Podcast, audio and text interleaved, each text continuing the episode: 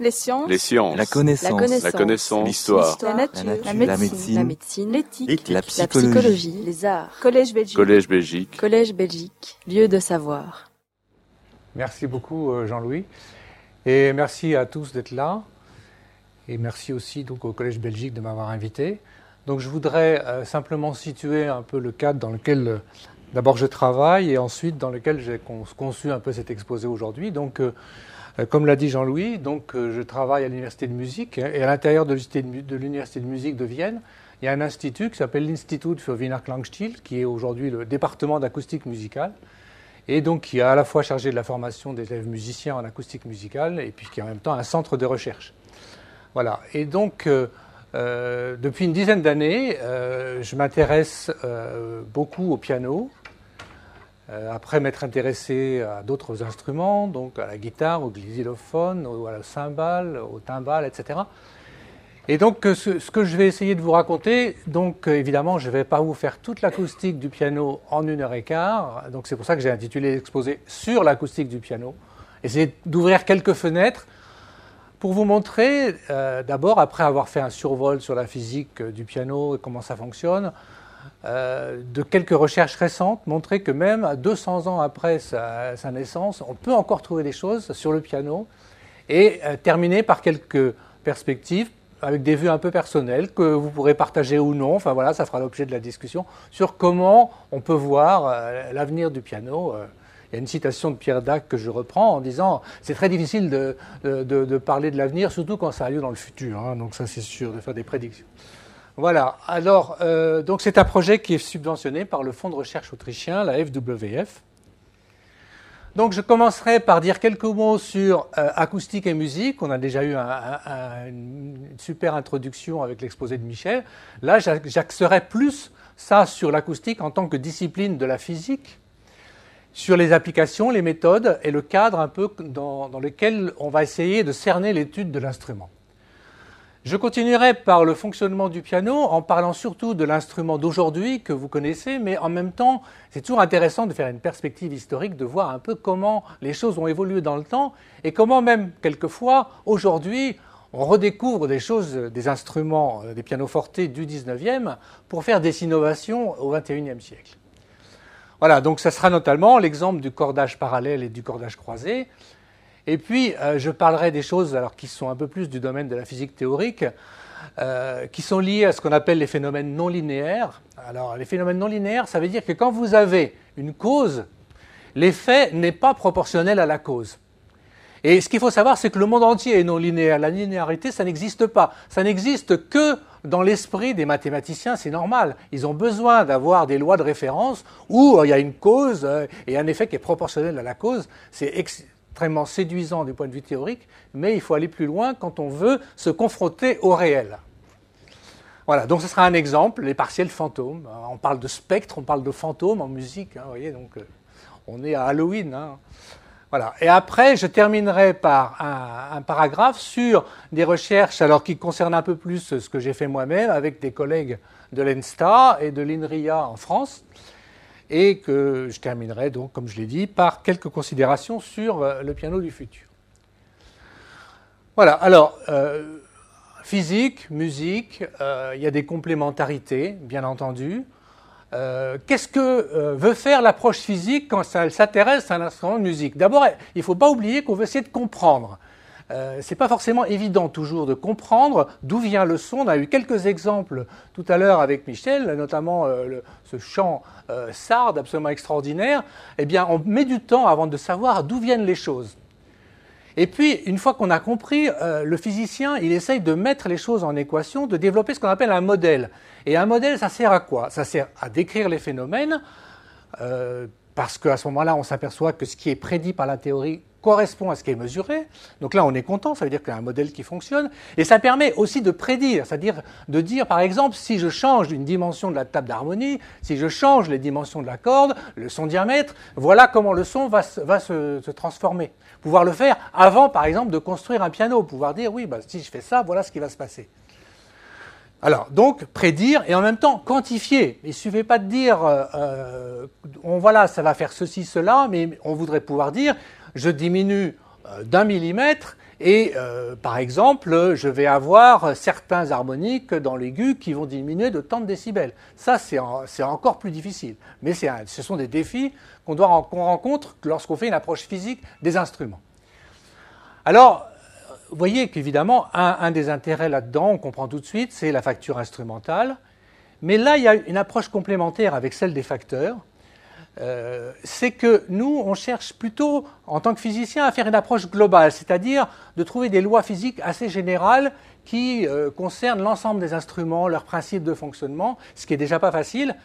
Et on n'a pas encore les moyens aujourd'hui, et on, on tend à s'y approcher, mais c'est une démarche permanente de pouvoir euh, prendre en compte de plus en plus finement les détails.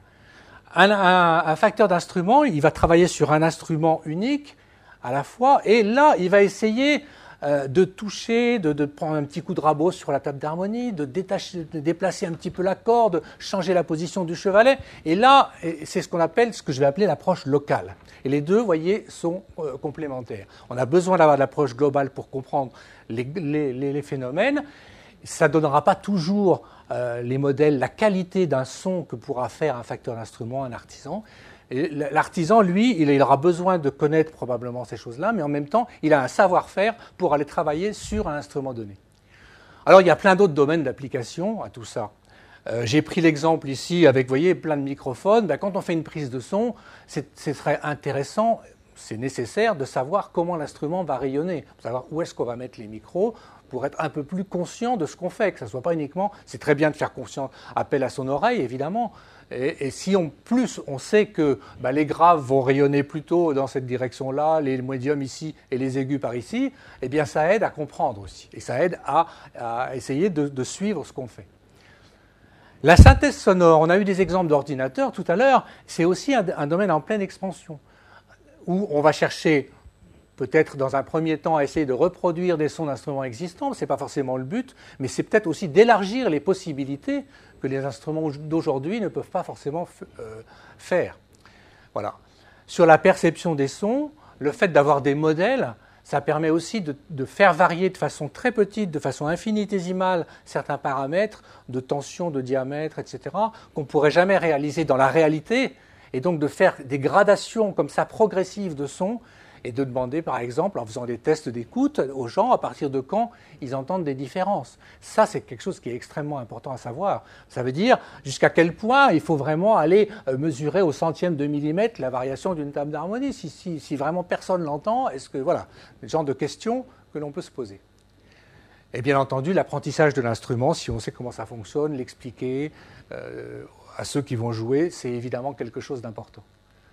Voilà, alors après, euh, donc là, ici, euh, fonctionnement du piano, deuxième partie. Donc, euh, bah, je vais passer en revue, d'une manière générale, ce qui se passe d'abord de la touche jusqu'à la corde.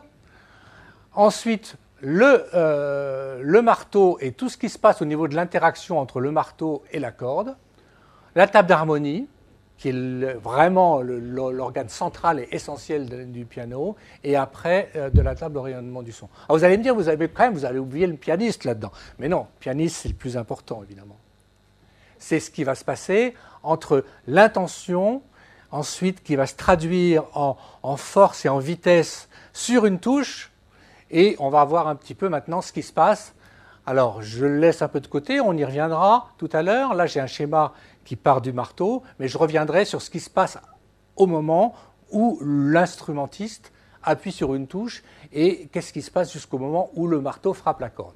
Alors, faisons abstraction pendant un moment, parce que j'ai une petite vidéo à montrer sur, euh, sur cette interaction et sur le jeu du pianiste, mais faisons pour l'instant abstraction de ça et regardons ce qui se passe sur ce schéma qui a été donc fait par un de nos collègues suédois, Anders Askenfeld, que j'ai traduit en français ici pour essayer de comprendre le schéma général du piano à partir du moment où le pianiste a joué, il a lancé un marteau vers la corde, il n'a a plus aucune action dessus. C'est ce qu'on appelle un instrument à oscillation libre. Tout à l'heure, Michel a parlé des oscillations entretenues, des instruments à son entretenus. C'est une grosse différence. Une trompette, un violon, il y a tout le temps une, introduction d'énergie en permanence et un, contrôle et, une réaction entre l'instrumentiste et l'instrument. Le pianiste, il joue et puis après, il laisse les choses se faire. Mais vous allez voir que déjà, il y a énormément de paramètres à contrôler pour faire ça. Et ceux qui ont joué du piano le savent. Donc, je reviens à mon petit marteau qui frappe ici une corde, qui est de l'ordre entre quelques centimètres et euh, jusqu'à plusieurs mètres de longueur, dont la longueur utile est entre ce qu'on appelle une agrafe et un chevalet, et puis qui est accroché ensuite d'un côté à une cheville, de l'autre côté à une pointe d'accroche. Alors ça, c'est pour un instrument moderne. Et ce cadre est un cadre en fond très lourd, voilà, et, euh, qu'on essaye de faire en sorte de minimiser son importance dans le son, on n'y arrive pas complètement. Et ce qui est important de comprendre, c'est que la, corde donc, va vibrer ici. Donc voilà, la longueur, utile de la corde, c'est ceci. Jusque-là. Là, parfois, vous avez des gens qui décident d'atténuer ou d'autres de laisser sonner cette partie-là, qu'on appelle la longueur morte. Mais là, vous verrez sur certains pianos, il y a des feutres. Donc ça, c'est une, voilà, il y a différentes stratégies. Mais au fond, le plus important, c'est ça. Ici, ça va agir sur ce qu'on appelle un chevalet. Le chevalet va bouger verticalement comme ceci et va transmettre des efforts à une plaque en bois qui s'appelle la table d'harmonie, qui est très fine. Et cette table d'harmonie, elle est renforcée avec un petit peu de masse, pas beaucoup de masse parce qu'il ne faut pas que ça soit trop lourd, mais de manière à raidir un petit peu la table. Et ça, il faut que par contre, elle soit relativement rigide. Ce qui compte pour une table d'harmonie, c'est d'être à la fois légère et rigide. Voilà, avec des raidisseurs. Donc, le marteau interagit avec les cordes, qui lui-même interagit avec la table, et la table d'harmonie, c'est elle qui rayonne le son vers l'extérieur. Parce que les cordes elles-mêmes, toutes seules, elles ne peuvent pas rayonner de son. Hein. vous prenez une petite corde de guitare entre les mains, vous tapez avec le, avec le doigt, vous n'entendez rien du tout. Si vous approchez la corde de l'oreille, à ce moment-là, vous commencez à entendre un tout petit peu, mais ça ne va pas marcher. Hein, par contre, si vous accrochez ça ici euh, sur le bureau et que vous faites boum boum boum, là ça va marcher, vous allez entendre quelque chose parce que vous avez une grande surface d'échange avec l'air extérieur qui va produire de la puissance acoustique. Alors, je reviens sur le pianiste, essayer de comprendre qu'est-ce qu'il va exercer et quels sont les paramètres euh, qu'il va pouvoir contrôler. Alors, l'entrée, c'est force et vitesse ici à l'entrée de la touche qui va déclencher ici un système qui est volontairement dessiné de façon simplifiée, mais qui a en gros pour effet de lancer le marteau vers la corde. Alors après, vous avez des systèmes ici euh, plus compliqués, ça a l'air très compliqué, ça l'est en effet.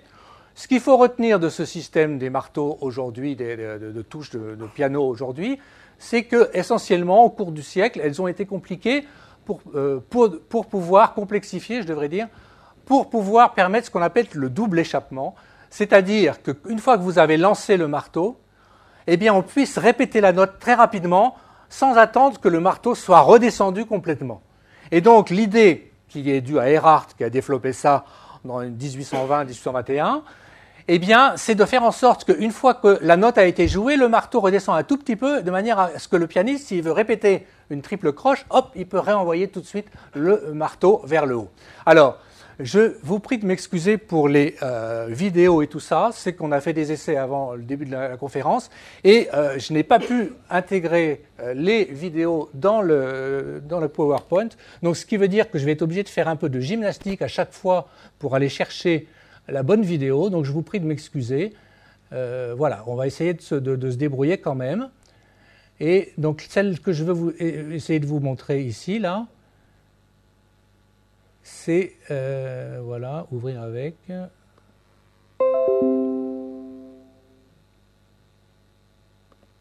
Voilà. Alors, on va refaire euh, depuis le début. Donc, ça, va, être, ça va être fait en boucle. Hein. Vous allez voir, là, oh, ça c'est fait avec une caméra rapide. Ça dure vraiment quelques millièmes de seconde. Donc là, on est à la fin. Le, marteau est reposé.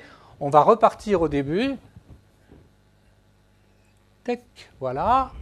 Euh, le marteau est lancé sur la corde, alors ce qui fait office de corde là. Et ensuite, vous voyez que c'est rebloqué. Hein, il est en position, il est, prêt à pouvoir être euh, de nouveau réenclenché. Bon, là, le pianiste a décidé de ne pas rejouer, donc euh, voilà, on arrête. On reprend ici l'affichage, c'est un petit peu de la gymnastique. Hein. Voilà, on essaye de s'adapter.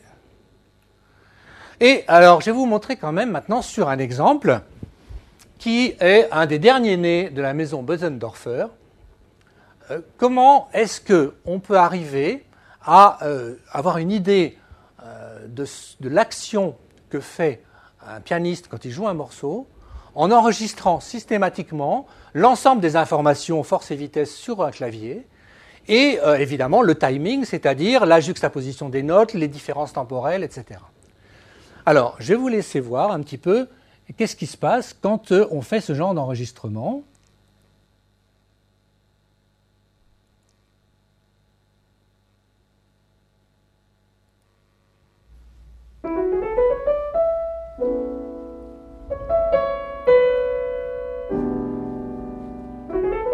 Alors, fermez les yeux. Fermez les yeux et vous allez imaginer, voilà, vous avez dans votre salon euh, le plus grand jazzman de la Terre, vous avez Alfred Brendel, vous avez euh, Rubinstein, vous avez... Vous voyez qu'en fait, qu'est-ce qu'on a fait là? Qu'est-ce que les gens de Bösendorfer, une maison vénérable qui se met à l'électronique et à l'électromécanique, ils ont mis tout un tas de circuits euh, qui permettent de capter, d'enregistrer exactement la force, les vitesses et l'ensemble des différences temporelles entre les notes pour arriver à vous restituer la musique euh, comme elle a été jouée. Et donc il y a des très grands artistes qui sont allés chez Bösendorfer et qui ont joué. Et donc vous pouvez effectivement les avoir dans votre salon. C'est-à-dire si vous achetez euh, ce modèle de Bösendorfer, j'ai aucune action chez Bösendorfer, un jour. Mais si vous l'achetez, en même temps, vous avez en bonus euh, des, disquettes que vous pouvez mettre dans, ce piano et qui vous restituent le jeu du pianiste, voilà, en vrai ou presque vrai, on va dire. Donc ça, c'était simplement pour illustrer le fait que vous voyez que si on restitue ça, on restitue quand même déjà pas mal de choses de ce qu'est capable de faire un pianiste. Alors j'ai oublié de parler d'une chose, il y a aussi l'usage des pédales, bien sûr, hein, qui là aussi est pris en compte. C'est très important. Voilà, donc ça, vous voyez, euh, on, a, on, est déjà, on a déjà euh, vu ce qui se passait entre le moment où le, pianiste joue et euh, où le marteau arrive sur la corde. Et maintenant, on va s'intéresser à l'interaction entre euh, le marteau et la corde. Et euh, bah, là aussi, euh, je vais vous faire voir avec une caméra rapide, j'espère que, oui, voilà, je l'ai là, ce qui se passe au moment où le marteau arrive sur la corde, voilà. Pareil, filmé avec une caméra, donc vous voyez, c'est il y, a, à peu près euh, 10 000 images par seconde, là ici. Vous voyez le marteau qui arrive sur la corde. Qu'est-ce qui se passe? Bon, évidemment, il y a, l'étouffoir qui a été soulevé en même temps. Et puis, vous avez vu peut-être passer des petites ondes, là. L'impulsion de force qui a été communiquée, hop, et là, voilà, elle revient. Et elle revient parce qu'en fait, elles ont été réfléchies aux extrémités. Et ce qui se passe, le régime vibratoire de la corde, c'est tout un tas de petites impulsions comme ça qui n'arrêtent pas de se réfléchir. Et c'est parce que la corde a un domaine limité que l'ensemble de ces impulsions euh, se, compose et, et, il va résulter quelque chose d'un peu miraculeux, c'est que de cette composition de toutes ces réflexions multiples va émerger le fait que simplement certaines fréquences vont pouvoir subsister, et ces fréquences sont quasi harmoniques, pas tout à fait, et elles vont donner une hauteur de son, et c'est la raison pour laquelle on utilise des cordes. Voilà. Alors, on revient à l'affichage. Voilà, interaction marteau-corde. Et euh, maintenant, avant de reparler un peu des cordes, je vais passer un petit moment quand même pour vous parler du comportement des feutres et euh, pour essayer de vous faire comprendre en particulier aussi ce qui se passe quand votre accordeur vient chez vous et qui commence à piquer des petites épingles dans les feutres. Ce n'est pas parce qu'il fait un rite vaudou, hein, c'est parce qu'il cherche à assouplir un peu les feutres parce que si les feutres sont, euh, très souples, eh bien vous allez avoir un son plus doux euh, et ça va changer l'impulsion de force qui est communiquée à la corde et ça va changer donc le nombre euh, d'harmoniques ou de partiels, je devrais dire, pour être plus, rigoureux, qui sont émis à la corde et qui ensuite vont être transmis à la table et au son. Alors, regardons un petit peu ce, ce schéma qui a l'air compliqué, mais qui ne l'est pas. En fait, c'est ce qu'on appelle la caractéristique force-déformation du feutre. Et vous voyez qu'il y a des chiffres qui vont de 1 à 88, ça représente les 88 notes de, piano moderne. Et euh, je prends par exemple celle qui correspond au numéro 1, c'est-à-dire la note la plus grave, correspond à des, gros feutres comme ceci. Et on a une caractéristique non linéaire ici aussi, vous voyez, en ce sens qu'au début, on n'appuie pas beaucoup sur le feutre et on, est, capable de faire une grande déformation. Hein, si vous appuyez avec les doigts, ça s'enfonce beaucoup. Et puis après, ça s'enfonce de moins en moins parce qu'on commence à atteindre l'âme qui est ici en bois. On a du mal à appuyer. Et hop, ça veut dire qu'il faut appuyer de plus en plus fort. La force augmente beaucoup plus vite que la déformation. Et alors, autre propriété, quand on revient en arrière, le, feutre relaxe. Et donc, ça crée ce qu'on appelle un cycle d'hystérésis. Alors ça, ça veut dire qu'il va y avoir des pertes au niveau du feutre, etc. Voilà, et si plus on va vers l'aigu, plus on a besoin d'impulsions courtes et qui envoient vraiment, euh, excitent bien les hautes fréquences, hein, parce que les notes sont aiguës. Et donc ici, on va avoir une caractéristique qui va être très forte ici. Donc ici, vous voyez, beaucoup plus rigide. Et tout ça, eh bien, euh, eh bien, ça compte pour pouvoir avoir quelque chose qui soit progressif et qui puisse bien restituer l'ensemble des notes du piano. Vous voyez, on parle d'un seul instrument, mais en réalité, il faut savoir que les problèmes qui se posent pour les graves, pour les médiums et pour les aigus dans un piano, c'est complètement différent. Et ce qui est quand même extraordinaire, c'est qu'on a l'impression d'un instrument homogène, etc. Mais physiquement, je peux vous dire que rien n'est à l'échelle et rien n'est homogène là-dedans. Alors voilà quelques exemples d'impulsion de force hein, que j'ai mesurées sur plusieurs pianos, en France et également euh, à Vienne, en Autriche, là, sur plusieurs. Alors ici, ça c'est une note euh, dans l'extrême grave. Alors on voit la première impulsion, puis généralement euh, euh, il ne se passe rien pendant un moment, puis pof, le marteau se met à rebondir et ça fait une deuxième petite impulsion. Et puis au fur et à mesure qu'on va vers le grave, ces plusieurs impulsions se, regroupent entre elles. La durée globale devient plus courte, ça veut dire qu'on va exciter plus de fréquences. Là, on passe d'ici, déjà on est à quatrième octave, quelque chose comme ça. Vous voyez qu'on distingue à peine maintenant les différentes réflexions. Hein. Il y a une petite distance entre le marteau et la grave qui devient de plus en plus petite. Et puis quand on arrive dans l'aigu, hein, c'est très très court, hein, moins d'une milliseconde. Et euh, voilà, il faut que ça ait la pêche. Voilà, alors maintenant, vous voyez, c'est rapide le fonctionnement du piano, mais c'est que j'ai tellement de choses à dire que je ne vais pas pouvoir rester uniquement là-dessus. Donc je vais parler maintenant des cordes. Alors pourquoi des cordes? Ben, On en a déjà un petit peu parlé. C'est parce que les cordes frappées ont une hauteur de son bien définie. Là, vous avez ce qu'on appelle un spectre d'une corde de piano, c'est-à-dire l'ensemble des fréquences qui sont émises euh, pendant à peu près une seconde, moyennées sur une seconde. Et ici, on a euh, la fréquence et ici, on a l'amplitude. Vous voyez qu'elles sont à peu près équidistantes. Si on regarde de près, ce n'est pas tout à fait vrai. L'écartement augmente un tout petit peu à cause de ce qu'on appelle la raideur de la corde. Et euh, on a coutume de désigner la hauteur du son par la fréquence la plus basse, hein, mais en réalité, ce n'est pas tout à fait juste. Ce qui compte, c'est peut-être plus l'écartement moyen entre ces différentes euh, spectres, qui se trouve être égal euh, mathématiquement à peu près à celle de la fréquence fondamentale. Mais on peut tout à fait, comme l'a montré Michel tout à l'heure, enlever cette fréquence-là et garder un son périodique dont la période est à peu près la, distance entre les, les harmoniques ou partiels consécutifs. Voilà, donc voilà pourquoi les cordes. Et alors là, je vous promets, je ne vais pas mettre beaucoup de formules euh, dans, l'exposé, mais, voilà, il y en aura une seule, mais celle-là est très importante. C'est comment, dimensionner un piano. Hein, vous voyez, euh, pour pouvoir faire toutes ces notes-là, eh bien, on a plusieurs euh, possibilités. On a une formule ici qui dit que les fréquences des, notes varient de façon inversement proportionnelle à la longueur. Elle, la longueur de alors le problème est que si jamais vous ne jouiez avec un seul type de filament en acier que sur ce paramètre longueur, ben, il vous faudrait un salon avec au moins 10 ou 12 mètres de long pour pouvoir mettre votre piano. Vous voyez que ce n'est pas tellement facile, ce n'est pas tellement vendable. Donc ça veut dire qu'on ne peut pas se permettre. Hein. Le maximum ici, euh, déjà les pianos à queue, euh, on n'est pas loin de 3 mètres, juste comme ça. Donc euh, bon, c'est un maximum qu'on peut faire. Mais euh, alors, puisqu'on ne peut pas jouer sur la longueur, on va jouer sur quoi? Ben, On va jouer sur la masse. C'est-à-dire que si vous regardez bien votre piano à l'intérieur, si vous avez euh, regardé à l'intérieur, vous apercevrez que les, cordes graves, eh bien, elles sont beaucoup plus épaisses que les cordes aiguës. Et en fait, il y a une âme en acier, et puis c'est filé euh, avec du fil de cuivre, etc.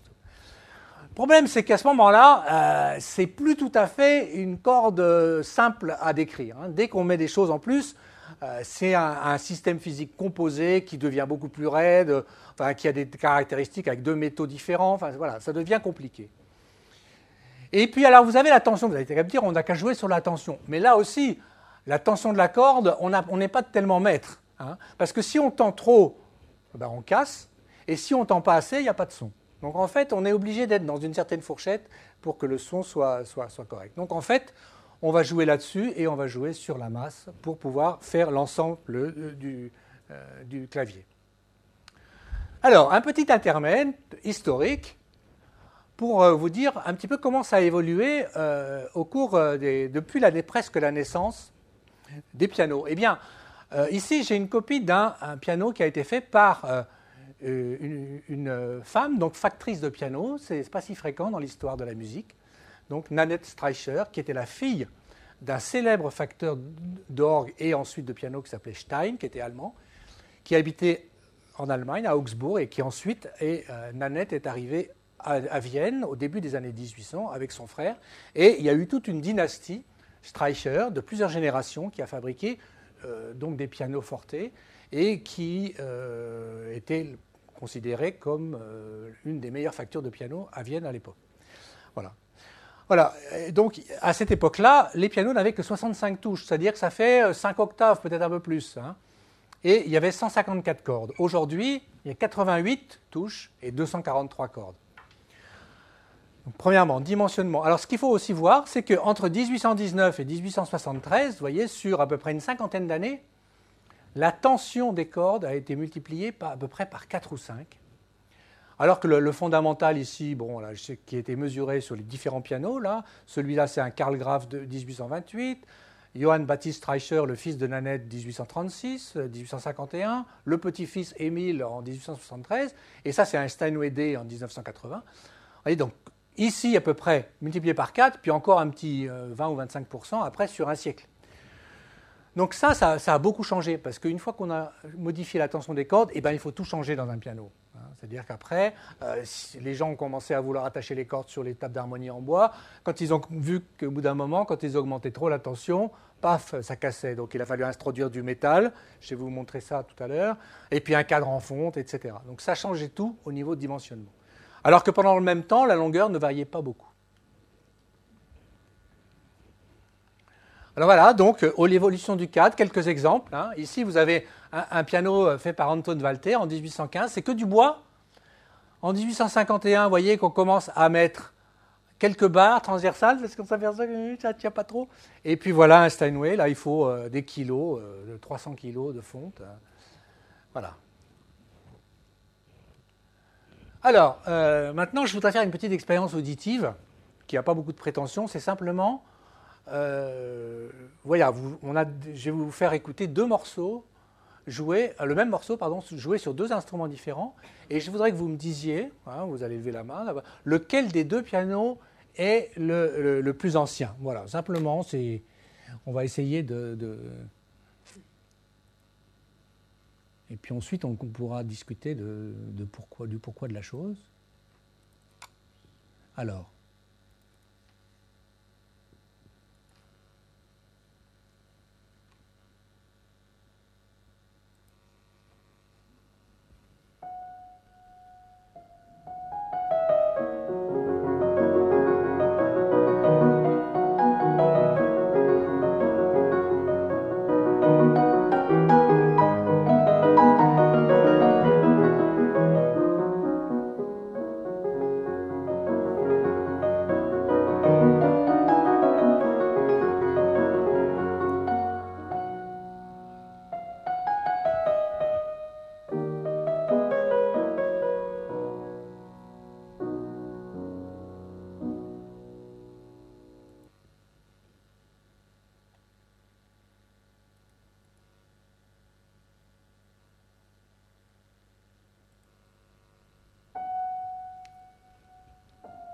Deuxième.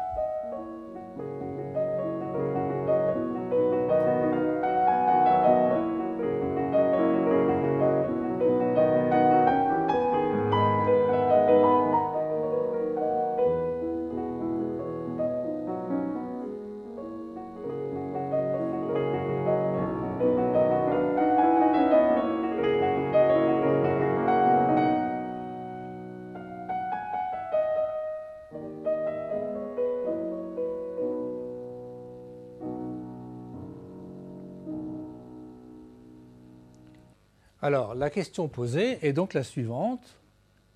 À votre avis, lequel des deux pianos est le plus ancien?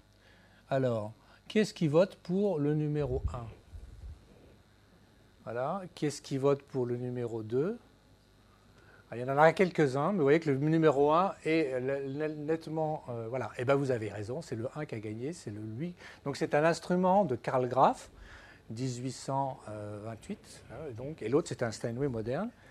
Donc euh, il n'y a, a, jamais 100%, euh, suivant les, je, fais écouter ça souvent dans, les conférences, et les, pourcentages varient entre 70 et, et 90% bon, ça, ça, illustre aussi des choses que, Michel a évoquées tout à l'heure, à savoir que la source sonore, c'est une chose, nous on s'intéresse à, la, source de son, mais que quand on fait une écoute musicale, il y a plein d'autres choses qui jouent.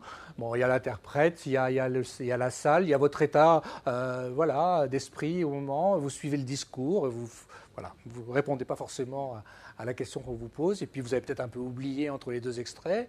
Voilà. Alors, euh, quelques exemples. Alors, je vous ferai écouter ça parce que c'est un petit peu compliqué de faire tout un tas d'allers-retours euh, en permanence. Donc, on verra à la fin de l'exposé.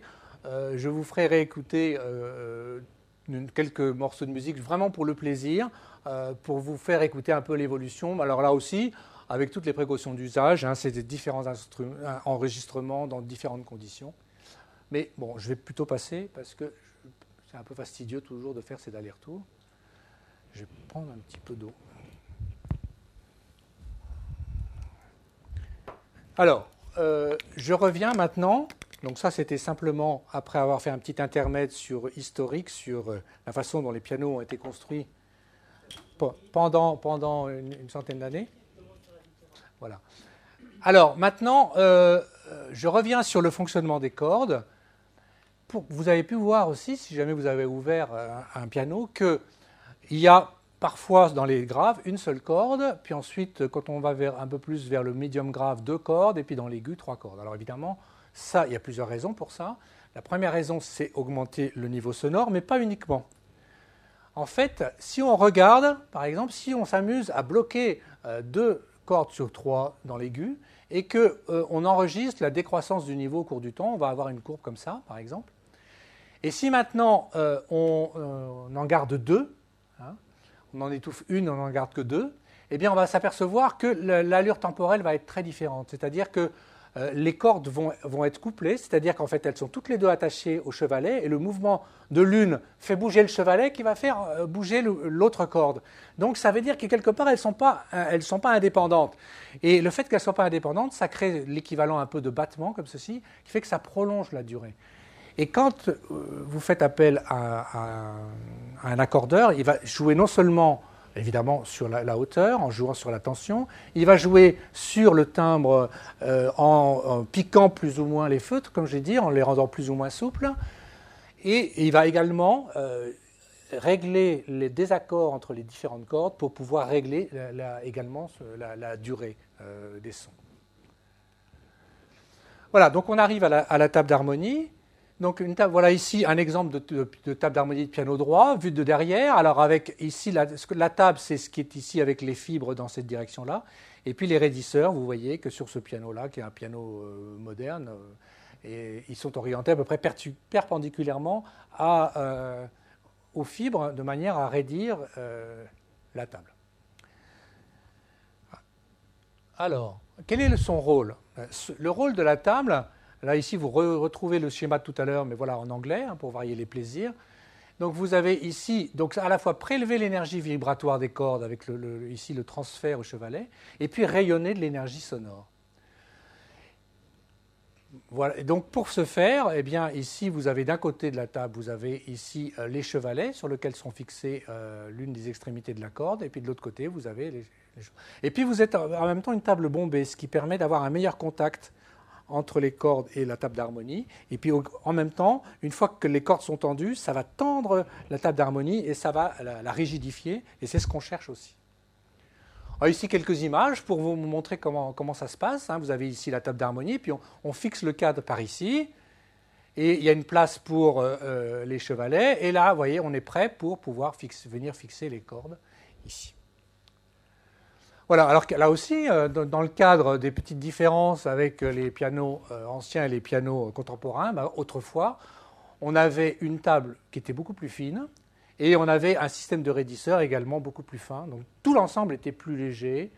Et euh, voilà, donc ici, ça c'est un exemple d'une table d'harmonie d'un piano qui est en fait un modèle, une copie du piano que possédait Johannes Brahms, sur lequel il a composé notamment toutes ses dernières œuvres. On y reviendra tout à l'heure et donc euh, que les copies faites par un, facteur qui se trouve en, République tchèque, s'appelle, euh, dont le nom n'est pas tchèque, s'appelle Paul McNulty, hein, il est d'origine canadienne, je crois. Voilà. Et donc j'ai pu, grâce à lui, pouvoir mesurer exactement tous les paramètres de cette table d'harmonie. Vous voyez que c'est également euh, encore relativement fin par rapport à ce qu'on peut voir sur les pianos contemporains. Alors, avant de, voir un petit peu ce qui se passe au niveau des phénomènes sur la table d'harmonie, je vais essayer de vous expliquer. Euh, donc ça, c'est un, des intérêts de la simulation, c'est de pouvoir reproduire les vibrations euh, communiquées à une table d'harmonie. On fait un modèle de table, on l'insère dans un, dans un domaine, et puis on va également être capable de simuler les ondes sonores à l'intérieur de ce domaine. Alors, je vais vous faire voir, parce que ce n'est pas évident donc, de, voir le son. Hein. on a vu un exemple avec les sonagrammes. Eh bien, les simulations, c'est une autre façon aussi de, voir euh, comment les ondes euh, se propagent, à la fois les ondes élastiques sur les structures, c'est-à-dire les tables d'harmonie, mais également les ondes dans l'air.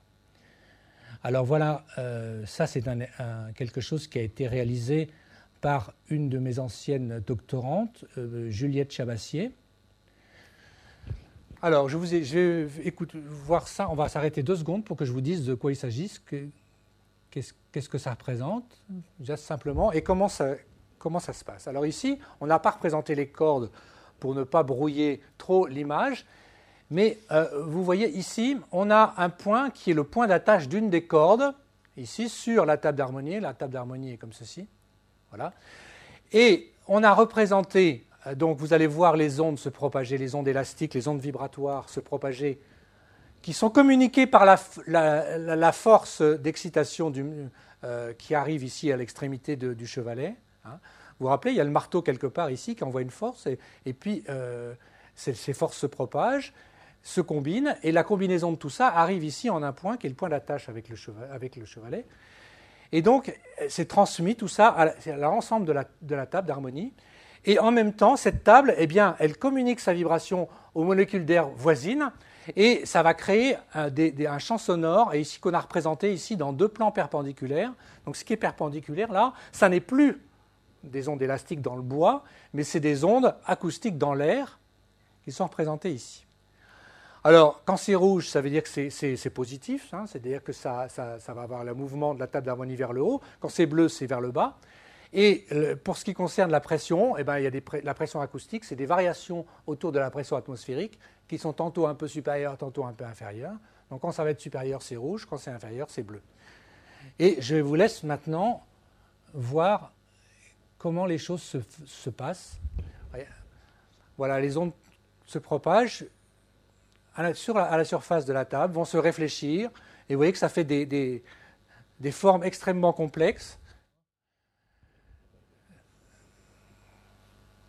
Et vous voyez qu'au bout d'un moment, vous avez des ondes qui sont émises dans l'air, ici, et dans toutes les directions. Donc c'est quelque chose qui se passe dans le temps, qui est extrêmement compliqué, mais on a à notre disposition des outils pour essayer, à la fois mathématiques, et physique pour pouvoir analyser ces vibrations euh, et voir un peu comment est-ce qu'on peut arriver à comprendre tout ce qui se passe. Alors, déjà, la première chose, c'est que pour la table, il s'agit de la même chose que pour les cordes, c'est-à-dire vous, êtes, vous, avez affaire à une structure de dimension finie. Et toute structure de dimension finie a ce qu'on appelle des modes de vibration. Alors les modes de vibration de la corde, c'était les fameuses partielles, bien, bien équidistants, il y en a peut-être une centaine, jusqu'à 200, on va dire, pour les cordes dans l'extrême grave. Eh bien, pour les, tables d'harmonie, c'est beaucoup plus compliqué. On est plutôt de l'ordre de, 1000 à 2000. Hein. Et, alors, lorsqu'elles sont dans les, fréquences graves, eh bien, voyez, ça va faire des, on peut décomposer les, ondes très compliquées que vous avez vues en ce qu'on appelle les modes de vibration. Et donc tout ça, hein, il faut qu'on pense qu'il y, a mille fois, mille figures comme ça, additionnées en même temps, qui évoluent dans le temps, et ça, ça vous donne, la, vibration de la table d'harmonie.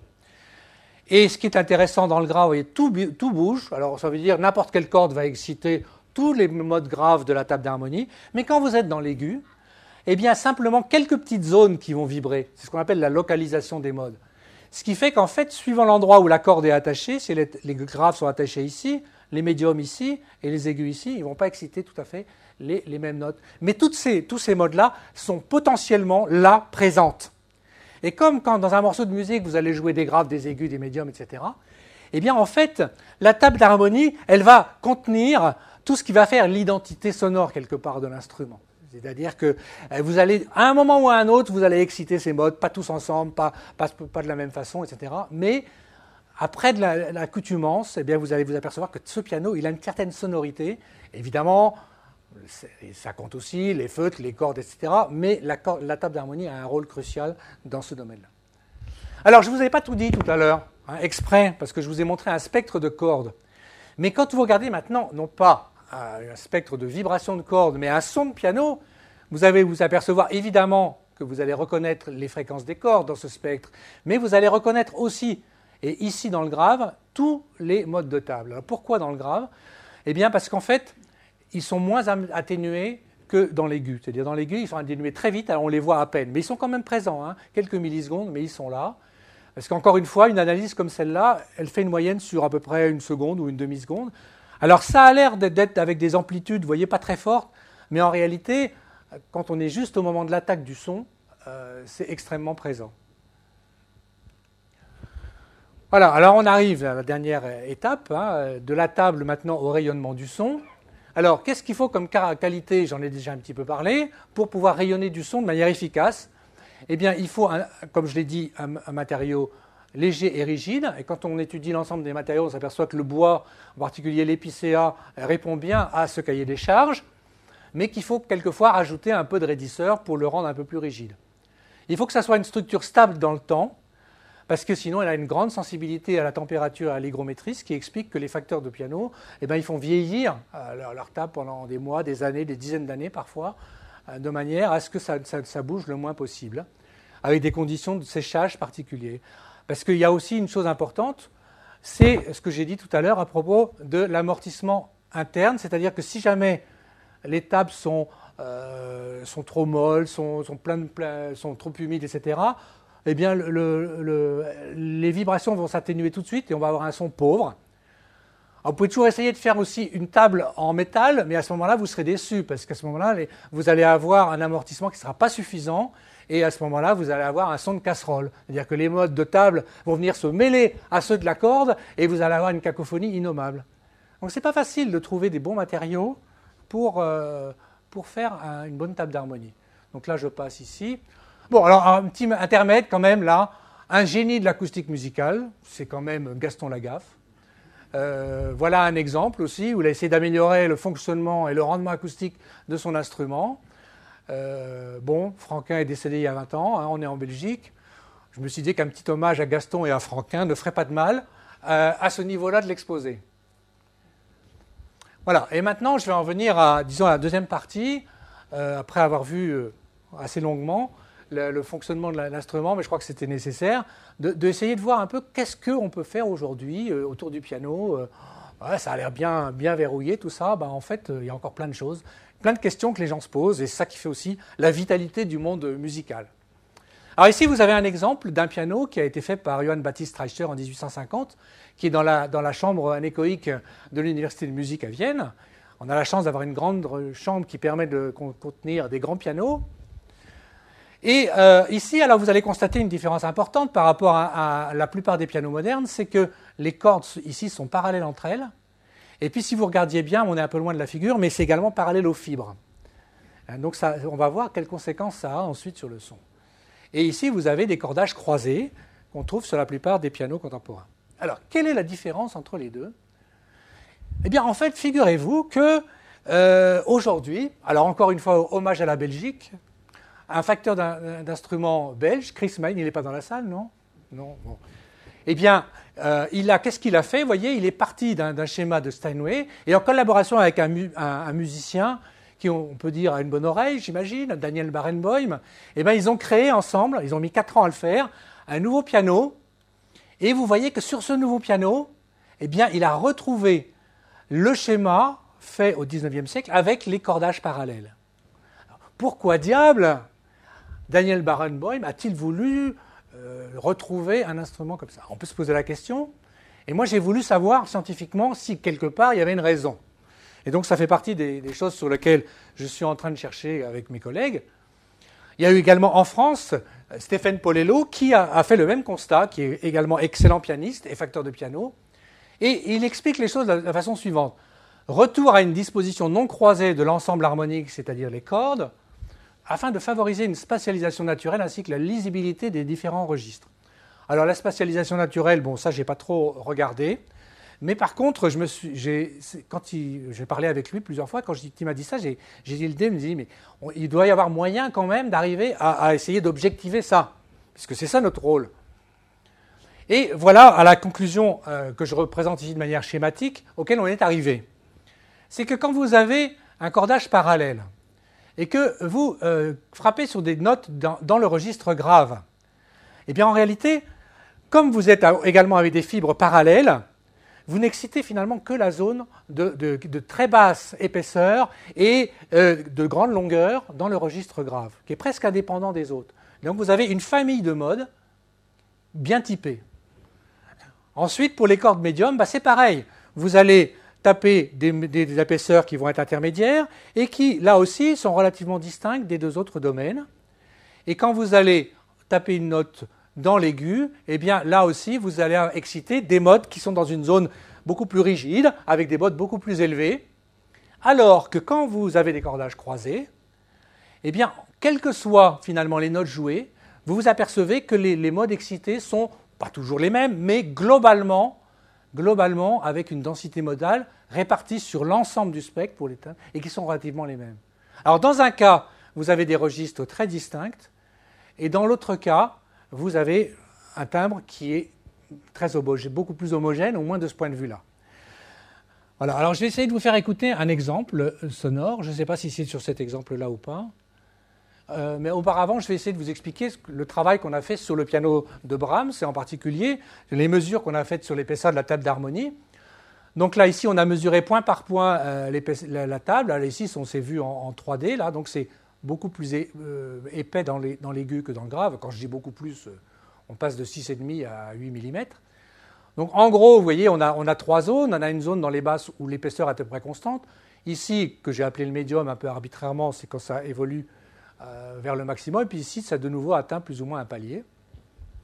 Et on a voulu faire, mettre ça en relation avec euh, les partitions que Brahms a écrites à cette époque-là, quand il avait ce piano-là euh, à sa disposition. Et en particulier, alors je vais vous montrer ici, je ne sais pas si je vais pouvoir montrer les deux en même temps, ça va être difficile. Bon, tant pis. je vais essayer de faire appel à votre mémoire. Dans la version initiale, j'avais l'exemple ici, donc évidemment, c'était plus facile. Alors, si vous regardez la Rhapsodie Opus 119 numéro 4, que vous connaissez tous par cœur, bien sûr, donc à la fin, vous avez euh, deux mesures qui sont jouées vraiment chaque fois à l'octave, d'abord euh, dans le grave, puis dans le médium, puis dans l'aigu.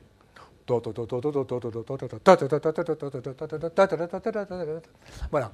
Et euh, moi, en tout cas, vous allez me dire si vous partagez cette impression ou pas, j'ai eu l'impression vraiment d'avoir des couleurs différentes, et c'est ce que donne l'analyse aussi. Mais alors maintenant, c'est pas tout de voir ce que donne l'analyse, il faut aussi que ça soit partagé au niveau de l'écoute. Alors maintenant, je voudrais essayer. Voilà, on va y arriver. Donc,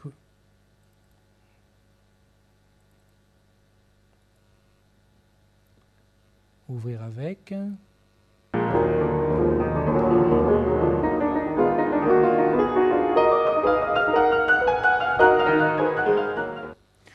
Ce qui est très difficile là-dedans, évidemment, c'est d'isoler ce qui vient de l'accord, ce, qui vient de, ce qui vient de la table, etc. Alors, juste comme ça, pour, vous donner un, autre exemple, je vous fais écouter le même extrait euh, si j'arrive à le retrouver, euh, joué par, un autre artiste. Alors vous voyez que c'est compliqué, parce qu'en même temps, ce n'est pas, le, même, musicien. Mais bon, je prends le risque.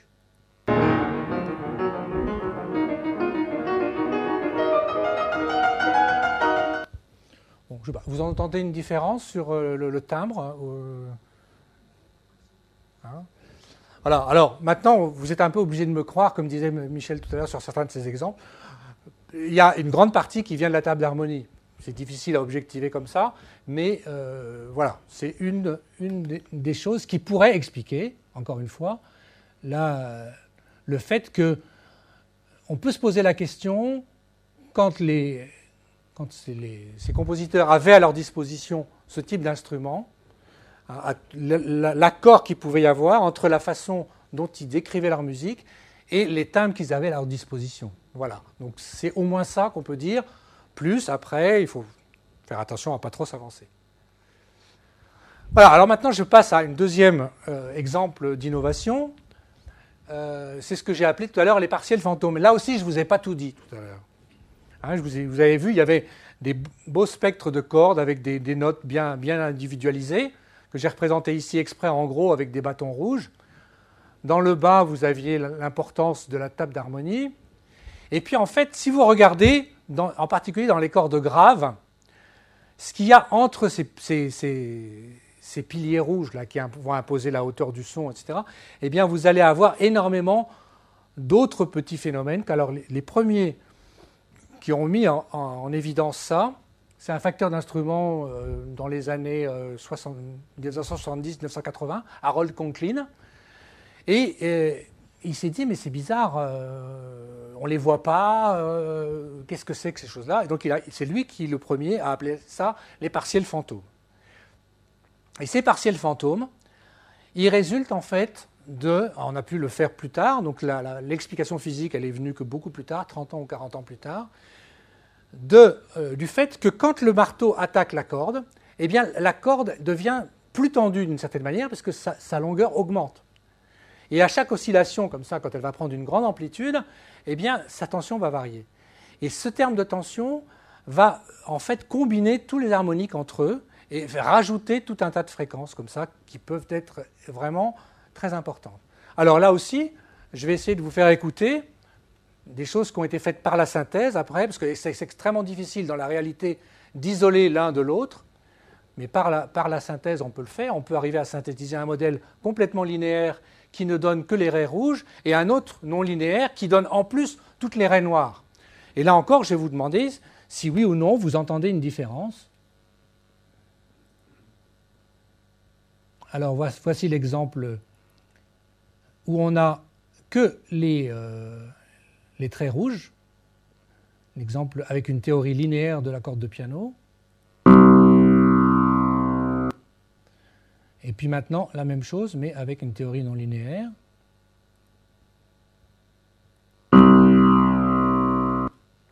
Est-ce que vous avez entendu une diff? Encore une fois Voulez-vous encore une fois? Alors, je recommence. Ce n'est pas forcément facile pour tout le monde, ça je sais, parce que, en fait, c'est aussi une chose que je voulais dire, c'est qu'on s'aperçoit que y a, euh, pour pouvoir entendre des différences, enfin ça c'est une réflexion personnelle que je me suis faite, mais pas uniquement en tant qu'acousticien, mais en tant qu'instrumentiste, il faut vraiment un apprentissage. Je me souviens de mes premières leçons de guitare où euh, mon professeur me disait Mais tu entends la différence entre cette attaque et cette attaque-là? Rien du tout. Hein. Et il a fallu des années avant que je commence à dire Ah oui, tiens, effectivement, il y a un petit quelque chose. Eh bien, quand on fait un travail comme ça et qu'on écoute en permanence des sons, au début, on n'entend pas forcément les choses. Et puis après, on les entend. Et quand on a commencé à les, entendre, eh bien, on n'entend plus que ça, on dirait les différences. Enfin, je ne sais, pas si tu es d'accord avec. Euh, voilà, bon. J'ai une spécialiste dans la salle, donc c'est formidable. Alors, on va réécouter les deux. Le linéaire d'abord. Excusez-moi, j'ai parlé en même temps. Alors, on va recommencer. Alors, je recommence, pardon. Alors en plus, comme je ne maîtrise pas la souris ici, voilà, alors.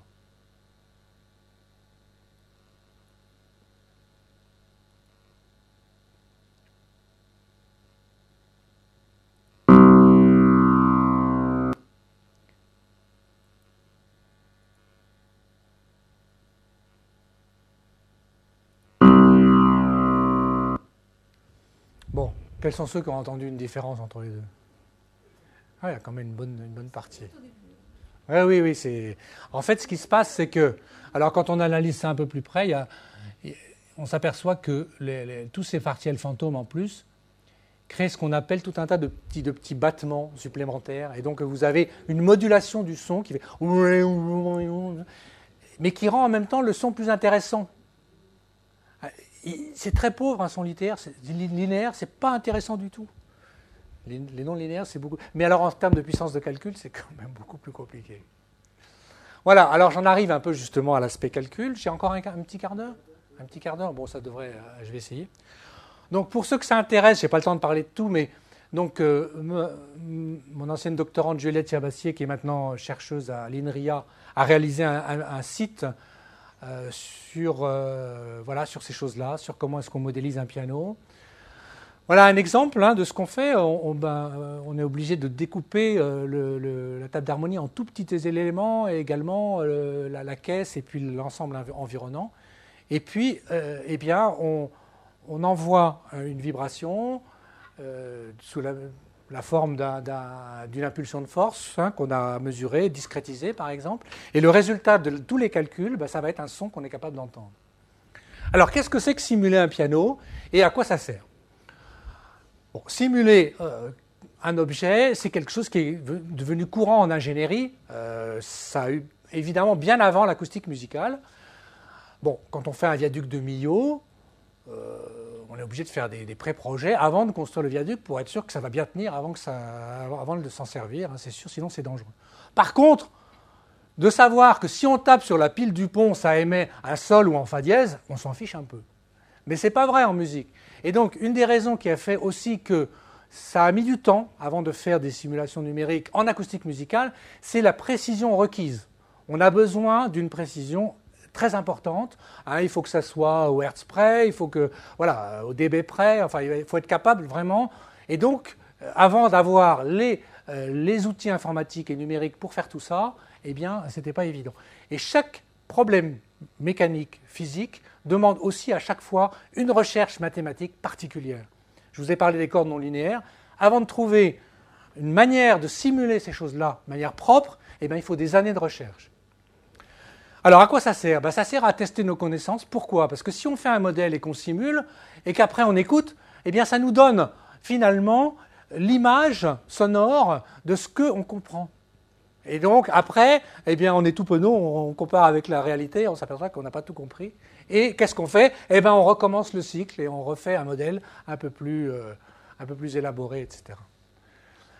Qu'on a voulu faire, nous, ici, il y avait eu déjà des travaux faits depuis longtemps sur euh, euh, les cordes, les tables, le, rayonnement. On a voulu mettre ensemble, faire quelque chose de global. Donc c'était un grand défi, parce qu'il fallait trouver un modèle numérique qui englobe tout, depuis, alors pas le pianiste, hein, je vous rassure, mais depuis la vitesse du marteau sur la corde, la vibration de la corde, le couplage avec la table et le rayonnement acoustique, ce qui est déjà pas mal. Il a fallu faire des mesures sur les instruments pour pouvoir, euh, en gros, alimenter le modèle et au moins vérifier dans certains cas, euh, si ce qu'on faisait n'était pas complètement euh, débile. Ensuite, discrétiser les équations, comparer, ajuster le modèle, etc. Alors les aspects pratiques, eh bien ici, ça veut dire des millions d'éléments découpés, hein, c'est ce que j'ai dit. On met ça dans une boîte fictive hein, qui simule une chambre sourde, de manière à ne pas avoir les effets de salle et tout ça. Et alors les exemples de résultats, eh bien, vous en avez déjà vu un exemple. Ça permet déjà de suivre la propagation des ondes, de voir un peu comment les choses se passent. Donc ça, ça nous a donné énormément euh, de, renseignements. On a même découvert parfois des, phénomènes physiques nouveaux. Lorsqu'on a fait des études sur la timbale, par exemple, on s'est aperçu que sur, euh, eh bien, en regardant les propagations des ondes, il y avait une espèce d'onde guidée sur la, sur la membrane dont personne ne connaissait l'existence. Alors après, on peut comparer avec la mesure sur des sons isolés. Je vais vous faire écouter ça. Si, comme je l'ai dit tout à l'heure, simuler des variations systématiques de paramètres, je vous ferai écouter quelques exemples aussi. Et puis pour le plaisir, on peut aussi s'amuser à faire quelques extraits musicaux. Mais là, on n'est pas en temps réel. Hein. C'est-à-dire que pour une seconde de son, il nous faut en gros 24 euh, heures de calcul. Parce qu'on on veut simuler un, grand champ sonore et pas uniquement euh, une note de musique. Alors, je vais essayer de vous faire écouter donc successivement euh, une note simulée d'abord, mesurée ensuite dans le grave, dans le médium et puis dans, l'aigu, disons, et puis ensuite un petit extrait musical, voir que les, comparaisons de sons expérimentaux et isolés sont assez sévères, vous allez voir. Donc ça ici, c'est d'abord le son simulé dans le grave.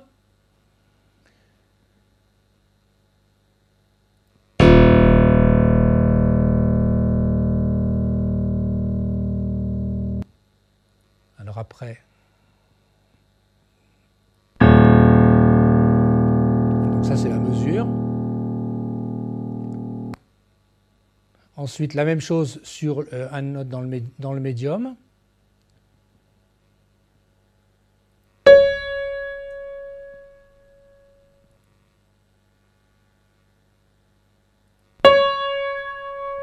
vous voyez qu'il y a des petites choses qui vont pas bien. Hein. Et ensuite dans l'aigu.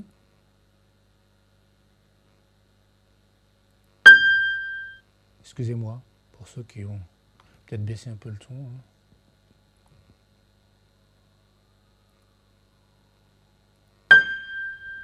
Voilà.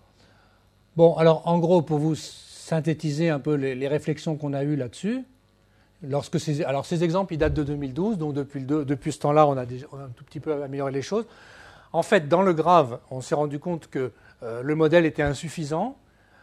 Notamment, on n'avait pas une bonne, ce qu'on appelle enveloppe spectrale. Et une, des raisons qu'on est en train d'approfondir actuellement, c'est que euh, pour tous les sons, là, on a considéré que le seul organe du piano qui envoyait des sons dans l'air, c'était la table d'harmonie. Mais dans le grave, c'est pas vrai. Quand, vous regardez, prenez un, piano, vous tapez les notes graves, et vous allez regarder, toucher le, bord du piano, vous allez savoir que ça, vibre aussi. Dans le grave, tout est couplé. Hein. vous avez également le cadre qui vibre, etc. Donc c'est extrêmement difficile d'arriver à isoler un seul élément. Donc une piste d'amélioration pour le modèle dans le grave, eh bien, c'est de considérer d'autres éléments vibrants que euh, la table d'harmonie. Après, vous aviez dans certains cas des différences, mais pour lesquelles on savait que ce n'était pas bien rendu par le modèle, c'est que euh, la, réverbération du local, euh, des choses comme ça, euh, dans lequel on a fait la prise de son, qui était un studio à l'IRCAM, ce n'était pas complètement une chambre sourde, et donc quelque part, ça, quelquefois, ça prenait en compte ces choses-là qui n'étaient pas prises en compte dans le modèle. Alors, deuxième exemple d'utilisation de ces synthèses sonores, Prenons un exemple de son qu'on a volontairement essayé d'aligner avec même hauteur et même niveau sonore, mais on, essaie de voir la variation de tension des cordes. Alors ça, ça peut répondre, ah parti, à la question du monsieur de tout à l'heure, c'est quoi la différence entre un piano ancien et un piano moderne? Eh bien, on essaye de comprendre ça. Et on se dit, bien, on prend des tensions différentes hein, et euh, euh, simplement, euh, on fait en sorte, évidemment, pour avoir la même hauteur, de compenser avec le diamètre de la corde. Donc, je vais essayer vous faire écouter des exemples volontairement exagérés. Hein. là, on a un, son de référence, une tension augmentée de, 50%, diminuée de 50%, l'autre de 50%, et vous allez voir si oui ou non vous entendez des différences dans la qualité générale du son. L'autre exemple, c'est pareil sur, les paramètres de table d'harmonie.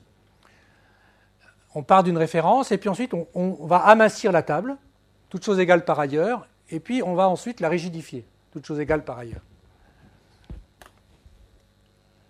Alors, qu'est-ce que ça donne comme exemple? Alors, voici d'abord l'exemple sur les variations de tension.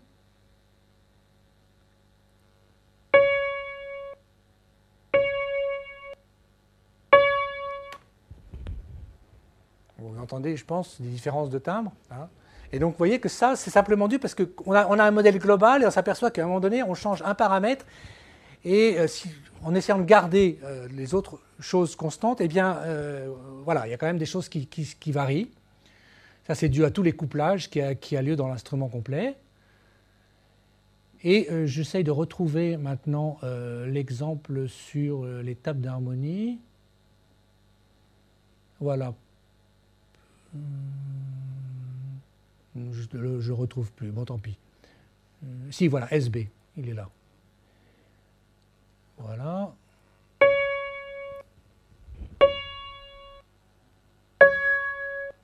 voyez Donc, En changeant simplement quelques paramètres élastiques de la table, toutes choses égales par ailleurs, vous voyez que ça change le timbre.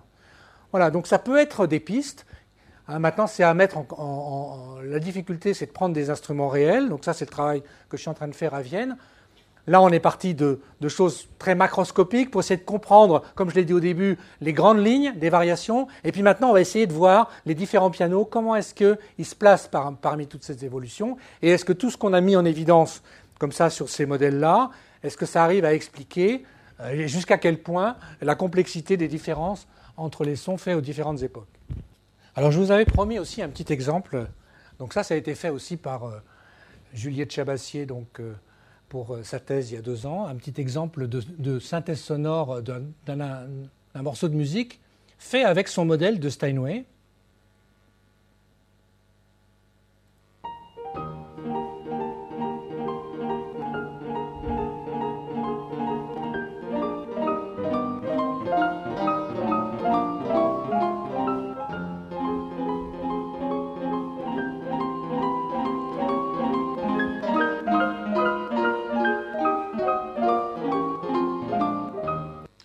Donc c'est intéressant d'avoir ces, témoignages de, l'état de la recherche à, différentes époques hein, pour se rendre compte un peu des distances qu'on a entre euh, ce qu'on est capable de comprendre d'un instrument et malgré tout, bon, ça ressemble quand même pas à une corne de brume. Hein, vous voyez que c'est. Alors, vers le piano du futur. Alors voilà la, la citation exacte de Pierre Dac. La prévision est difficile, surtout quand elle concerne l'avenir. Alors évidemment, euh, voilà, donc ça c'est un peu des gadgets, on va dire ça. C'est la forme extérieure de, choses qu'on peut voir quand on, s'amuse à regarder sur Internet euh, les, derniers modèles en termes de piano numérique. Ce que je voulais essayer de faire ici, c'est de dépasser un tout petit peu euh, le, cadre strict de l'acoustique musicale en faisant attention, parce que c'est quand on commence à sortir de son domaine de compétences qu'on dit des bêtises. Donc je vais essayer quand même de ne pas trop en sortir. Mais je vais essayer de distinguer euh, trois domaines, trois catégories sur, euh, en gros, où on est aujourd'hui, les choses sur les pianos purement acoustiques. Vous voyez un catalogue et vous vous posez des questions pour votre enfant, votre petit enfant. Euh, mais qu'est-ce qu'il faut que j'achète Un piano acoustique ou un piano numérique C'est quoi les différences? Bon, bah, je me suis dit, tiens, mais au fond, on peut essayer de regarder ça avec un regard de physicien, de voir voilà, quel est l'avenir pour tout ça. Et puis également des intermédiaires possibles entre le tout acoustique et le tout numérique. Alors ici, vous avez un, bel instrument tout numérique. Vous voyez que, alors, pour pas trop effrayer les gens qui sont habitués au piano habituel, ben, on a fait un look comme un piano de concert normal, mais si on regarde de près, la diffusion du son, elle se fait par des haut-parleurs ici, et non pas avec la vibration de la table. Alors, je pense que c'est intéressant de voir euh, ces choses-là dans le futur en, liaison avec l'avenir de, également de ce qui se passe dans l'ensemble de la communauté musicale. Ce que, j'ai dit tout à l'heure sur le piano de Brahms, je pense que c'est une, vraie question, c'est de se dire à un moment donné, il y a une conjonction hein, et les choses avancent en même temps. Pourquoi est-ce qu'on a fait des pianos avec plus de tension? Ben Parce qu'à un moment donné, on avait besoin de pianos plus forts. Pourquoi est-ce qu'on avait besoin euh, des pianos plus forts? Eh bien Parce que les compositeurs, euh, Beethoven et autres, le réclamaient. Et aussi parce que le piano devait jouer avec des orchestres de plus en plus fournis, etc. Vous voyez que toute la vie musicale voyage ensemble. Donc, les musiques émergentes aujourd'hui réclament des de nouveaux sons, des nouveaux instruments. Vous allez à l'IRCAM, hein, vous êtes acousticien, ils viennent là, ils vous jettent dessus. Fais-moi des nouveaux sons euh, pour ma dernière composition. Euh, voilà. Ils ont besoin de ça, c'est normal, il faut créer, des choses nouvelles. Alors après, j'ai essayé d'aller interroger des, musiciens, des facteurs, pour avoir un peu leur avis. Alors, beaucoup d'avis dans la nature, hein, euh, je ne vous ferai pas de dessin, mais quand même, il y a une question qui revient. Et ça revient aujourd'hui peut-être avec un peu plus d'insistance qu'il y, a 20 ou 30 ans, c'est qu'on s'aperçoit qu'on recherche une certaine authenticité. On se dit, euh, on aimerait bien pouvoir jouer au cours d'un même concert, euh, Schumann sur un piano de 1830, Brahms sur un piano de 1870. Enfin, il y a des gens qui le font, mais alors ils sont obligés d'aligner cinq pianos sur la scène. Et c'est déjà une performance, parce que c'est pas facile de passer de l'un à l'autre. Ah, il y en a d'autres qui disent oui, mais moi, euh, en tant qu'artiste, je, voyage un jour à New York, l'autre à Berlin, ensuite à Vienne. J'ai besoin d'avoir le même instrument dans toutes les salles de concert parce que sinon je suis perdu, moi je suis sûr, euh, etc. Voilà. Et puis d'autres qui disent oui, ben, euh, c'est demande un effort de changer d'instrument. Donc voilà. Bon. Tout ça c'est vrai. Puis vous avez d'autres facteurs de piano que je ne citerai pas qui disent de toute façon on est les meilleurs et donc les autres ne valent rien. Alors vous avez ça, vous avez tout ça qu'on entend, et puis vous avez la, technologie qui évolue.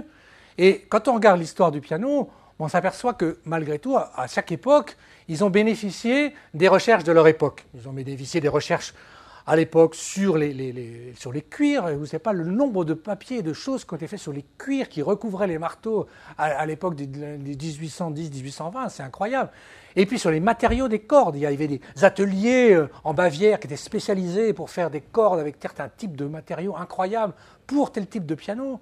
Et puis on allait découper euh, les bois pour les tables d'harmonie dans une forêt de bohème, euh, les, soirs de lune, etc., en faisant attention. Hein, et surtout sans, le dire aux, copains, parce que c'est comme pour les champignons. Hein. donc voilà, il fallait savoir où aller choisir les bons bois. Et aujourd'hui, eh bien, il y a des progrès en électronique, en robotique, en informatique. Alors, qu'est-ce que ça, dans quoi ça résulte de tout ça? Alors, les pianos acoustiques, je résume. Hein. en gros, eh bien, il y a évidemment la qualité des bois qui joue beaucoup. Donc ça, c'est quelque chose qui restera. Euh, là, il y a des choses qui peuvent poser problème. C'est que un Steinway, me disait un des instrumentistes euh, avec qui je discutais, c'est le meilleur des instruments quand il est bien réglé. Mais vous voyez qu'il faut 12 000 pièces, donc ce n'est pas forcément facile. Combien de temps va-t-on se permettre, en temps de, temps de main-d'œuvre, là on va dans, le domaine économique, pour garder des instruments comme ça? Est-ce que le coût ne va pas devenir un jour euh, prohibitif? Voilà, c'est une question ouverte. Mais malgré tout, il y a toujours une forte demande dans le monde professionnel classique. Il y a des innovations techniques. Vous en avez vu chez Bösendorfer, vous en avez vu aussi euh, chez Chris Mann, etc. Donc vous voyez que ces pianos acoustiques, là, ils ont quand même encore euh, des, belles années devant eux. Et puis, les, les, aficionados des, des, pianos anciens, qu'est-ce qu'ils vont faire? Eh bien, ils disent ah, Moi, je veux vraiment retrouver le son authentique. Je prends des copies, j'essaie de les restaurer, enfin, voilà, ou j'en fais des copies euh, complètement. Voilà pour les pianos acoustiques. Les pianos numériques, grand avantage, il n'y a pas besoin de cordes. Donc, plus besoin d'accordeur. Mais euh, là encore, il faut distinguer deux choses. Hein. Dans, ces, pianos numériques, il y a deux familles. Il y a les pianos dits à échantillonnage. Je, dépasse un tout petit peu. Hein. Je, finis là, hein. j'en ai, c'est l'avant-dernier. C'est quoi? Les pianos à échantillonnage, ça veut dire qu'on a enregistré un super piano, on l'a mis dans la boîte et puis on s'est débrouillé pour interpoler entre les notes. On a mis à l'intérieur du piano, non pas la cause, mais l'effet. Aujourd'hui, on commence à avoir sur le marché des, pianos à modèle physique qui fonctionnent un peu sur le principe de ce que je vous ai raconté et, qui vraiment essayent de modéliser la cause cette fois-ci. Alors comment ça marche ces choses-là? Eh bien, on a ce qu'on appelle une touche électromécanique qui va actionner un circuit qui est simulateur de cordes, qui lui-même va actionner un filtre simulateur de table, qui lui-même va actionner un filtre simulateur de rayonnement, qui lui-même va actionner des haut-parleurs. Alors, comme il faut que ça soit fait en temps réel, parce qu'on ne peut pas se permettre d'appuyer une note et d'attendre le lendemain que, le son arrive quand on joue sur un piano numérique. Donc il faut que ça soit fait. Ça, veut dire quoi? Ça veut dire qu'aujourd'hui, eh bien, toute cette partie-là, alors les cordes, ça va, on arrive à faire du temps réel correct avec des bons modèles. Ça, c'est plus compliqué. Hein, et ce n'est pas encore la qualité euh, qui est capable de rivaliser avec les pianos euh, euh, acoustiques. Et puis il y a le point faible, le haut-parleur, quelquefois, euh, et même toujours pour l'instant, ça n'est pas encore le diagramme de rayonnement normal d'une table d'harmonie, c'est souvent un peu plus pauvre. Alors les pianos hybrides, ben voilà, les pianos hybrides, euh, on pourrait imaginer euh, tous les pianos hybrides possibles et imaginables, vous voyez, avec une touche mécanique ou électromécanique qui exciterait soit des cordes réelles, soit un circuit simulateur, mais avec soit une table réelle, mais à ce moment-là, vous avez directement le rayonnement naturel, vous court-circuitez ça, ou alors vous retrouvez ça voilà. Tout est possible. Hein, donc, euh, mais j'ai mis exprès, je me suis avancé là, mais j'aime bien prendre des risques.